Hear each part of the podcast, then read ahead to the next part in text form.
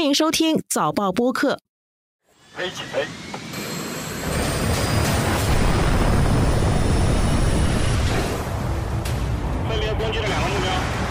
今年四月二十二日，中国海军发布第一部航母主题宣传片《深蓝深蓝》，片尾留下了伏笔，暗示中国的第三艘航空母舰即将问世。哎，啊，什么？三台？好。在过去的几年里，中国海军新造的舰艇接连下水，像下饺子一样快。中国第三艘航母会如何改变中美在太平洋地区的战力平衡？台湾海峡会因此变得更安全，还是更危险？纵观天下，监测中国心跳。早报播客东谈西论，每周和你一起探讨国际热点话题。各位听众朋友们好，我是联合早报副总编辑韩永红。今天和我们在线的是我曾经在北京的战友，联合早报驻北京记者于泽远。泽远你好，你好永红。很高兴再次在这个节目里面跟泽远一起讨论话题。今天我们谈中国的第三艘航母，还有中国海军。过去一个多星期里面，中国第三艘航空母舰，它会在六月三日端午节下水的消息是喧嚣尘上。可是现在端午节到了，也过了，却还没有中国航母下水的消息。据说是要推迟到六月三十日以后才下水。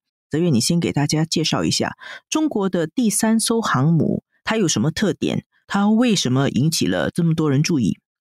嗯，好的。现在中国我们都知道，它已经有了两艘航母，分别是这个辽宁号和山东号。但是从排量上看呢，中国的现在的两艘航母，它都是中型航母，排水量都没有超过七万吨的大关。中国的第三艘航母，也就是零零三。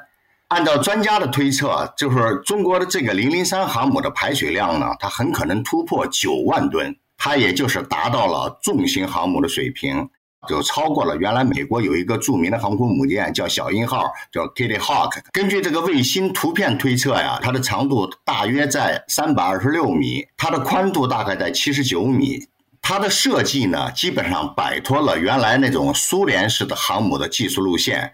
采用的是平直甲板和电磁弹射技术。由于它的吨位的扩大呀，它的舰载机的数量将从现在山东号的三十多架，它可以增加到六十架以上。所以从甲板的数据看呢，它和美国最新的福特号航母呢也比较接近了。按照很多人的说法，它算是中国航母发展历史的一个新的里程碑吧。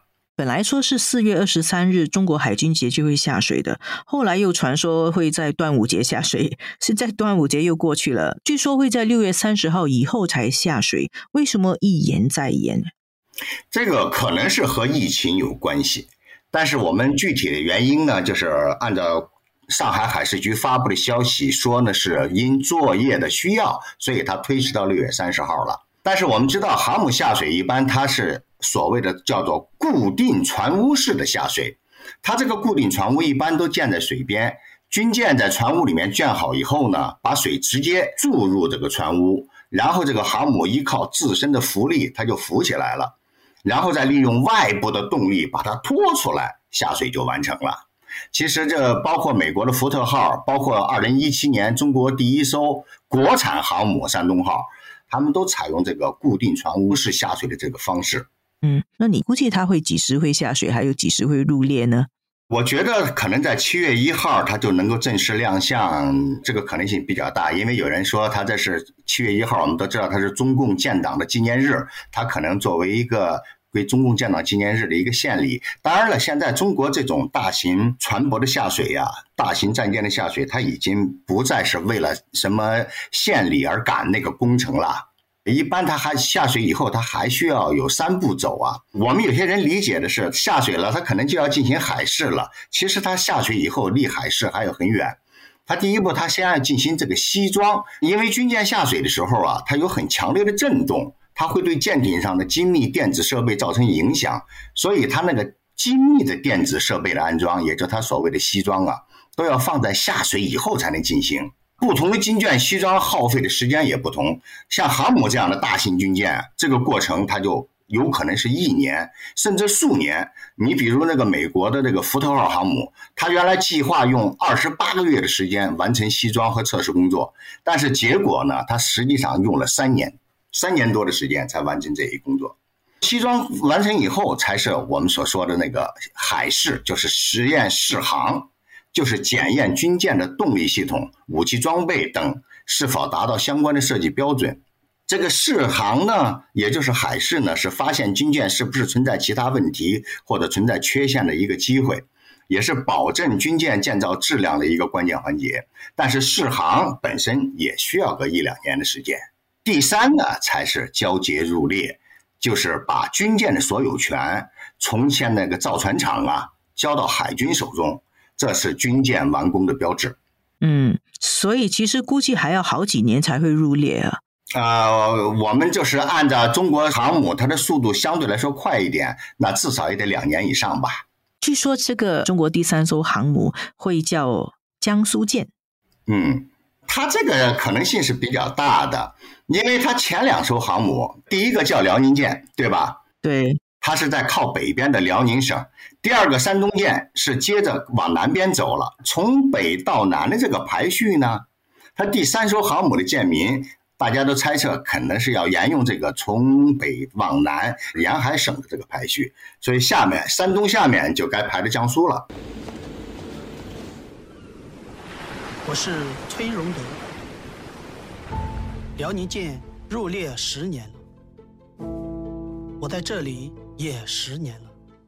今年四月二十二日的时候，中国海军是发布了第一个航母主题的宣传片，叫《深蓝深蓝》啊，里头就介绍了中国发展航母的历程，包括第一艘辽宁号，我们知道是中国从乌克兰购买的一个旧的航母的船体上改造，是在二零一二年开始服役的。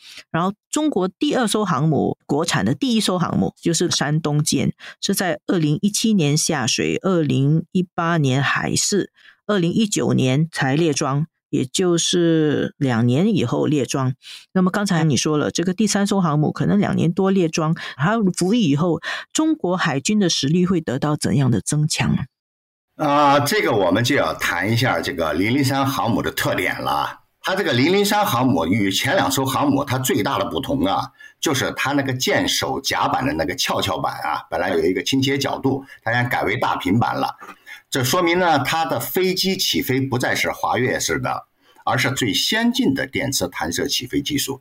滑跃起飞就是舰首它有一个小跷跷板一样的一个角度，这个飞机呢，它是通过自己的加力，它没有其他的外界助力，通过自己的加力，通过那个上翘的那个板，一下子把这个机头抬高，然后起飞。但这种滑跃起飞方式呢？它的弱点是它不能够大吨位的飞机，就是飞机的载油量啊和武器的那个载荷呀，它都要受到影响。弹射呢，它啪的一下，它通过蒸汽弹射或者电池弹射，它一下子把飞机给弹出去。所以这个被弹射的飞机呢，它的载荷就是它无论是武器啊还是油料啊，它的载荷都很大，它的战斗力不就更强了嘛？飞不就更远嘛？或者是弹药更多嘛？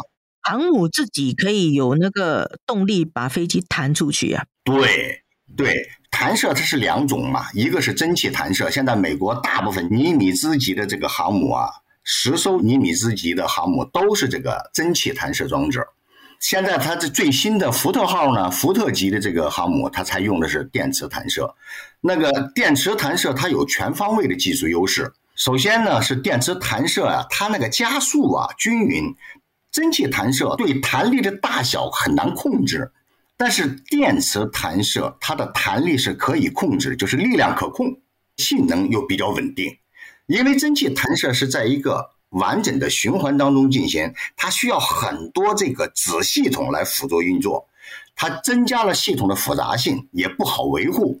而电磁弹射装置呢，它用单一的线性马达来进行弹射，制动和回收传动装置。也不需要呢，整合各个子系统来完成弹射的功能，也方便维护。更重要的是，它非常稳定，而且又有耐用性。它可以大幅度的减少装备的操作和使用的费用。有了这个电磁弹射技术，这个零零三航母呢，它就可以搭载这个空警六百这个舰载预警机。这个预警机啊，它在空战中的作用非常大。而现在中国的辽宁号和山东号，刚才我们说它是滑跃起飞方式，它就没法起飞像空警六百舰载机这样的重型飞机。而电磁弹射呢，它就可以一下子把这种预警机一下给弹出去，也就是说，它就增加了这个固定翼的预警机，而不像现在辽宁号和山东号他们所用的预警机是直升飞机改装的，那个效率和这个固定翼的飞机啊差别非常大，也可以弹射其他更多载荷更多的战机了，而且还大家也都知道，现在中国正在试飞一个名叫歼三五的隐形舰载机啊。它这个将来就会搭载在零零三航母上面，这样一来呢，就是有了这个空警六百舰载预警机，也就是有固定翼的预预警机，再加上将来的歼三五隐形战机，那个零零三航母的战力将远远超过辽宁号和山东号，与美国现役的这个尼米兹级的航母都十分接近了，而且它的弹射技术比尼米兹级的这个蒸汽弹射技术也更为先进。嗯，那其实泽远，你这里已经说到了美国啊，现在是大国博弈嘛，我们很关注这个中美之间的竞争态势，有中国整体的海军的发展呢。第三艘航母入列，它会对于中美海军的实力对比造成怎么样的影响呢？呃，我们可以这么说吧，我们说现在辽宁舰也好，山东舰也好，它和美国的航母之间，美国的十一艘。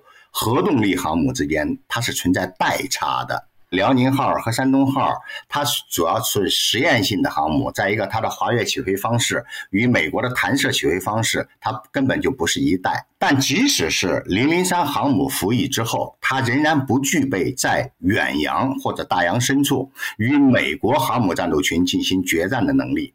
具体说来呢，就是中国航母和美国航母的差距还有四点啊。第一。零零三航母仍然是常规动力，常规动力它会导致啊，它高度依赖补给，它随时要补充油料啊、水呀，就是它随时需要大型补给船在旁边。美国它的航母呢，它的自持能力很强，因为它的核动力嘛，所以它自己携带的各种物资也很充分，所以它不是像中国航母这样，随时都要有一个像保姆船一样的船跟在旁边。第二个就是它的航母的吨位啊，它的那个吨位它毕竟小嘛，它就算是九万吨，它美国一动就是十一万吨、十二万吨的，所以它携带的那个战斗机和各类飞机也比较少。零零三航母它的舰载机的数量也明显少于美国现有的航母，这一点它也是不如美国航母。第三呢，零零三以前呢，这是还是个滑跃甲板，就是滑跃起飞方式，它导致它这个起降的效率呢就是非常低，这和弹射起飞的效率差别非常大。当然呢，零零三可能会改善这一点，不过它也还需要实践来认证。还有一点非常重要啊，那就是美国航母啊，它是全球部署，它的补给基地遍布全球嘛，而且美军呢，它有多年使用航母作战的丰富经验。啊，中国在这方面还处于起步阶段，航母完全没有经过实战的检验，所以中美双方对航母的作战理念呐、作战经验呐、补给维护啊，这都不在一个层次上了。就是中国与美国航母在使用能力上、在航母性能上都还有很大的差距。那这个中国的航母下水，它对中国真正的战略意义有什么呢？嗯。它的这个战略意义还是比较明显的啊，因为航母毕竟呢，它是一个所谓大国海军的标志嘛，而且它现在的零零三航母，它与美国的航母呢水平越拉越近了，是吧？它的战略意义还是有的，而且中国航母的作战目标啊，它不是要在大洋深处和美军航母进行决战呐或者作战呐，它而是依靠啊。它是在近海活动，主要是在近海依托陆基的飞机和导弹的掩护，进行近海防御作战。同时，它也能够应对，好比说台湾海峡呀，或者南中国海呀，万一爆发了军事冲突，它有一个航母作为一个舰载机的大平台，是吧？它的打击能力呢，能够延伸到几百甚至上千公里之外。你比如，如果台湾海峡爆发了战争，中国的航母它可以在台湾东部的海域对台湾进行海上封锁，或者从东部海域呢起飞战机，在台军防御比较薄弱的地方，可以打击全台的这个重要军事和政治目标。这个它在东部航母摆在了台湾东部，将使台湾处于四面受围的困难境地。所以它的军事意义还是很大的。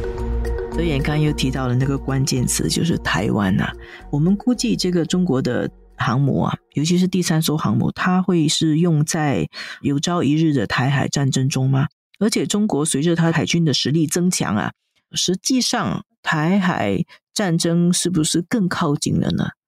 中国增加对台湾的军事威慑，或者说是它的目标，当然不是台军了，因为大陆和台湾之间现在的军力那个差别是越拉越大了。中国它发展海军空军的主要目标还是对标美国，主要是担心一旦台海有战事，美军会直接介入，它主要都是为了这个所谓的。区域拒止就是阻止美军驰援台湾做准备的。那既然这样，他的目标就必然是美军，他就要具备与美军在中国近海与美军决战并且取胜的能力。这也是他海空军发展的大目标。我们说的更具体一点，就是在距离台湾一千公里的地方，这是他认为在这一个区域与美军海空军。如果进行决战的话，他必须得能够取胜，才有完全的把握以武力的方式拿下台湾。如果不具备这个能力的话，那一旦美军全力驰援的话，那台海战争呢，它这个胜负就很难说了。所以，大陆这些年的目标，当然我们说它现在的目标到底达成没有达成啊？我们说现在很难讲，但是呢。为什么这些年中国的海空军发展这么快？海军像下饺子一样，空军呢，它的隐身战机呢，大批的列装部队，据说歼二零已经有接近两百架了。再过几年呢，它可以保持四百到五百架的规模，就是这个第五代战机。所以它的目标。其实就是很简单，就是万一台海爆发冲突，它必须能在中国一千公里之内的范围内，都包括美军在日本的驻军，如果全部出动，在日本和韩国的驻军出动，它也有阻止甚至战胜美军的能力。这个时候，反而呢，大陆方面他的军事专家是这么认为的，就是大陆的军事斗争准备越充分，它的战力越强，美国和台湾。在美国在支持台独，以及台湾方面在台独道路上都会有更多的顾忌，所以反而不会宣布法理上的台独。增大呢，就是两岸和平统一的可能性。所以他所谓的就是以战止战的战略。所以他的海空军在今后几年，我们可以看到还会有跨越式的发展。啊，这几年大家都一直在说台海是很危险嘛。英国的《经济学人》杂志说，这个是全世界最危险的地方，而且都普遍猜测，就是战争的可能性越来越大，有可能会在二零二七年前后会开战。你觉得台海的这个战争风险怎么评估？我是觉得台海之所以还有这么大的风险，是因为呢，就是台湾方面也好，美国方面确实是愿意打台湾这张牌，他来牵制或者打压中国的崛起。这个世界老大和世界老二之间的这个结构性的矛盾是无法避免的。对台湾来讲呢，他们也觉得目前呢，如果能够得到美国等国家的实质性的援助，这个独立的可能性不是没有。但是对中国大陆来讲，他们的底线就是无论如何也不能让台湾独立，至少不能让他在法理上宣布台独。如果那样的话呢，说句实话，它就会造成各个方面的危机。所以大家都有自己的底线。现在是中美台三方都在这个底线上，又不突破底线，又在这个底线上进行各自需求的操作。所以，真要到了所谓我们说的这个刺刀见红的阶段，也就是到了真要动武的阶段，我觉得这个可能性目前还不是很大。即使到二零二七年，因为我们知道中共他提出的目标很明确，就是他希望能够在二零三五年左右实现现代化。基本实现现代化，而台海战争呢，可以说是它实现现代化目标的一个最大变数。他轻易的不会让这个变数成为现实的啊！要这样的话，大家都把控不了，美国也不敢轻易开战，因为开战万一台湾这张牌丢了怎么办？就再也打不了了。台湾当然就不用讲了，如果台海爆发战争，台湾就是战场嘛，损失最大的一定是台湾岛本身嘛。就像现在的俄乌战争是吧？乌克兰一定是最大的受害者一样，所以我对台海局势整体来讲还是保持审慎的乐观。我最近看到台湾的一些学者，他们在谈美国是不是有一些引战派，就是想要挑起或者说想要刺激台海发生一场战争，那么就会像俄乌战争一样，就把俄罗斯拖垮。所以他们就很担心美国出现了一些隐藏的引战派，希望诱发一场台海战争。这个我同意了。其实美国因为对中国的崛起是非常担心的，对于怎么样遏制或者打压中国的崛起，也肯定有不同的意见。那有些鹰派呀、强硬派，他当然希望在台海引战。如果台海战争爆发了，让中国陷入战争的泥潭，中国还搞什么现代化呀？也搞不好，他还希望通过这个台海战争引发中国国内局势的变革呢。但是呢，这个风险非常大，因为战争爆发以后怎么走，战争会走向哪个方向都不好控制。而以现在中国大陆与台湾之间的这种悬殊的军事力量对比，而美国他在远隔重洋要来救援台湾，有不方便或者吃力或者达不到的地方。现在都很难讲，所以我觉得允战派他可能在美国政坛是确实有，但我不认为他会是主流了。又到了我们今天的问答时间，今天我们谈航母，所以我准备了一个问题：航空母舰呢，英文是 aircraft carrier，它其实就是可以搭载很多战机送到远洋去进行军事任务。航空母舰这个中文名词是怎么来的？啊，这个中文名词最早谁起的，我还真的不太清楚嘞。英文的 aircraft carrier，中文叫航空母舰，这个名词其实是很传神哦，它是日文翻译来的嘞。哦，对，因为日本人玩航母也是很早了，二战的时候一度日本人的航母比美军的还多。据说全世界第一艘正式的按照航母的构想设计完成的航母是日本人做的，一九二二年的凤翔舰。这个是可能对中国人来说感觉也不会很好，因为过了不久就太平洋战争嘛。那么那个凤翔舰呢，它也参与过对华的侵略战争的。今天的节目到这里为止，谢谢泽远。好的，谢谢永红，谢谢大家，谢谢各位听众收听。这一期的东谈西论由我韩永红和黄子琛制作，助导王明伟，剪辑梁天赐。